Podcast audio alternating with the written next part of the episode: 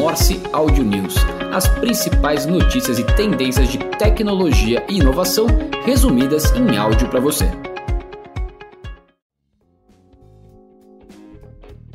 Olá, eu sou João Carvalho e estou de volta de férias para gravar este Morse Audio News do dia 10 de julho de 2023. TikTok Music chega ao Brasil para desafiar o Spotify. De acordo com a empresa, o serviço está sendo lançado inicialmente apenas aqui no Brasil e na Indonésia. A iniciativa é uma nova tentativa da ByteDance, que é a dona do TikTok, no segmento de música, uma vez que o resto, o atual serviço de streaming de música da empresa, será descontinuado aqui no Brasil a partir do dia 5 de setembro. No Brasil, o TikTok Music terá três planos mensais universitário, individual e família, que custarão de R$ 8,50 a R$ 26,90. Isso conforme informações do site da empresa. Os valores estão um pouco abaixo do que o que o Spotify, que é o líder no mercado no Brasil, está praticando. O valor individual do Spotify, por exemplo, custa R$ 19,90, enquanto o TikTok Music está sendo lançado com o plano similar por R$ 16,90. E uma pesquisa revela que o mercado brasileiro de publicidade em vídeo deve chegar a 2,88 bilhões de dólares em 2023. A predominância do formato de vídeo no mix de publicidade digital dos anunciantes na América Latina, em comparação com outras partes do mundo, é um dos destaques do estudo da eMarketer Insider Intelligence sobre os investimentos publicitários na região em 2023.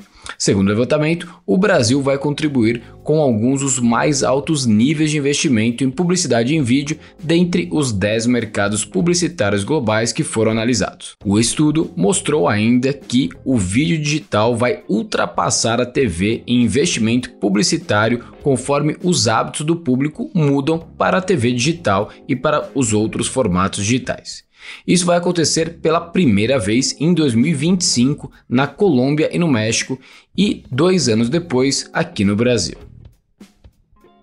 E falando em publicidade em vídeo digital, a Netflix iniciou a veiculação de campanhas publicitárias aqui no Brasil e a Docile é um dos primeiros anunciantes a testar o formato.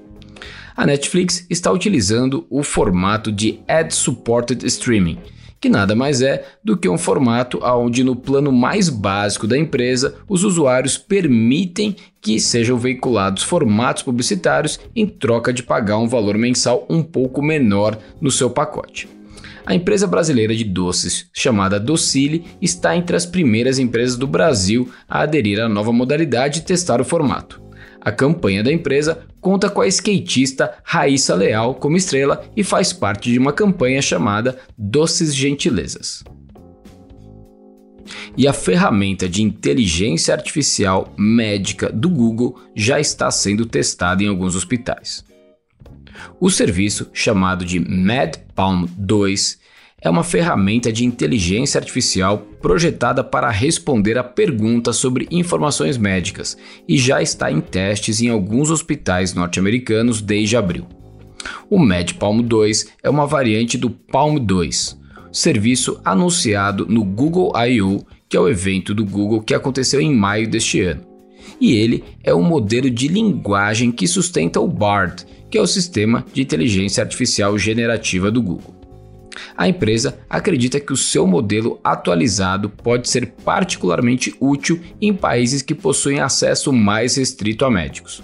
O MedPalm 2 foi treinado por especialistas médicos e o Google acredita que isso o tornará melhor em conversas sobre saúde do que chatbots generalistas, como o próprio Bard, o Bing e o concorrente ChatGPT.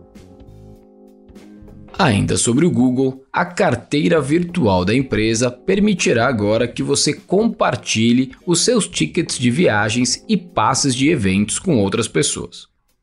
Uma nova entrada na parte inferior da página de suporte agora diz que os usuários podem compartilhar alguns passes da sua própria carteira com outros usuários que também têm o Google Wallet.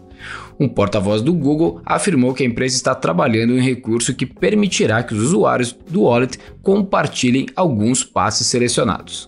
Ingressos para eventos e cartões de embarque foram fornecidos como exemplos do que pode ser feito. Aqui então fica a dica: se a sua empresa trabalha com tickets, bilhetes ou qualquer tipo de documento que já é compartilhado no Google Wallet, vale a pena ficar no radar para ver como você consegue adicionar essa funcionalidade. E o Twitter ameaça processar a Meta após o lançamento do Threads. A nova rede social da Meta deu o que falar e incomodou mesmo o Twitter.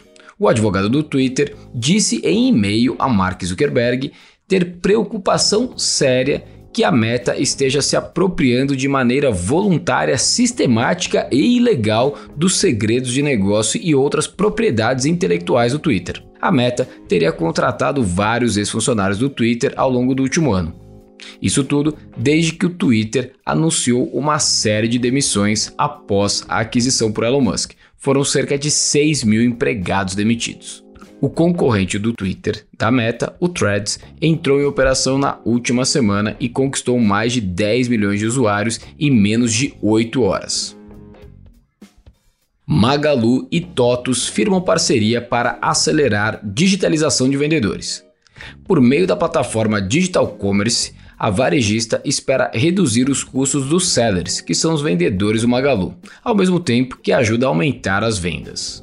Parte desse trabalho envolve a possibilidade dos parceiros serem plugados a serviços de integradores, como o integrador Marketplaces by Lexus, que permite a gestão de negócios online via resultados e relatórios. A Lexus é uma empresa da TOTS que desenvolve para a integração do varejo físico e virtual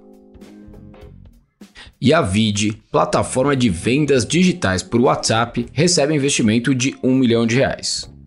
O aplicativo foi criado em 2021 para ressignificar o papel do vendedor de loja no varejo digital e recebeu o aporte de um milhão que foi dividido com 500 mil reais vindos da Domo Invest e a diferença sendo feita por demais investidores que contempla a Bossa Nova Investimentos, a Urca Angels e alguns investidores anjo como Rodrigo Tognini, Marco Crespo, Guilherme Riosdorf e Lucas Fireman. O VID garante autonomia e ferramentas para que os vendedores de varejo continuem atendendo os clientes depois da relação construída com o estabelecimento. Além disso, permite que cada vendedor de loja possa construir a sua própria carteira de clientes, receber pagamentos digitais por link ou Pix, além de poder acessar uma rede de entregadores para finalizar o envio do pedido e o relatório da Abra Games destaca o crescimento do Brasil no mercado de jogos. O relatório observa que o Brasil se destaca entre os países da América Latina com receita superior a 2,3 bilhões de dólares em 2021, refletindo um crescimento ano a ano de 5,1%.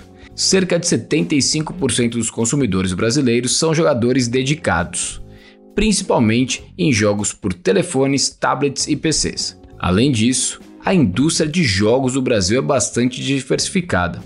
Cerca de 30% dos funcionários das empresas são mulheres e uma maioria de 62% ocupando cargos essenciais em design de arte, programação e gerenciamento de projetos.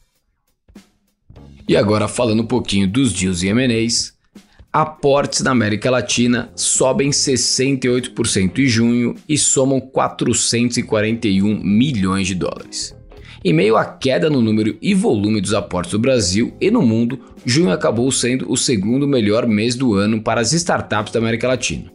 As empresas levantaram 441 milhões de dólares em um total de 84 rodadas, um valor que perde apenas para janeiro, quando o valor total foi de 740 milhões de dólares. É verdade que os números ainda estão bem abaixo dos patamares de 2021 e 2022, mas já fica uma ponta de esperança para uma recuperação do ecossistema no próximo semestre. Seguindo aqui com captações, a Payface levanta 15 milhões para expandir sua solução de pagamento. A Payface fintech catarinense de soluções de pagamento via reconhecimento facial, acabou de levantar 15 bilhões de reais em uma extensão da rodada Série A que a empresa fez na metade do ano passado, quando levantou 30 milhões de reais em rodada liderada na época pelo BTG Pactual com a participação do Multifamily Office Oikos e da High Partners, venture capital focado em retail tech. A novidade dessa extensão é a entrada do Fintech Revolution, fundo setorizado em fintechs que colocou valor adicional.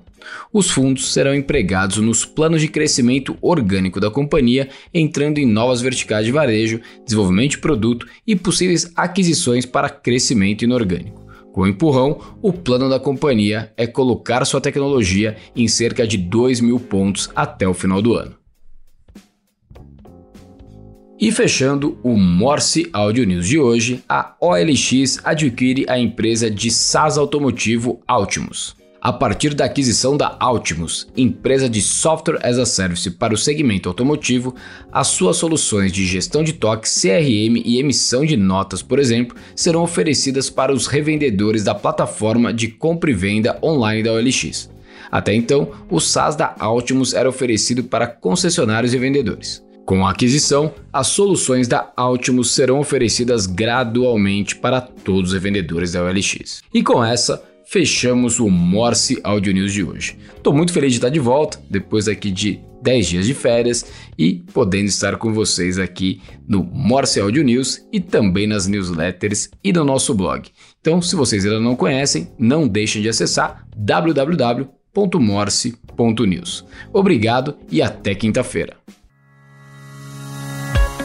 Morse Audio News as principais notícias e tendências de tecnologia e inovação resumidas em áudio para você.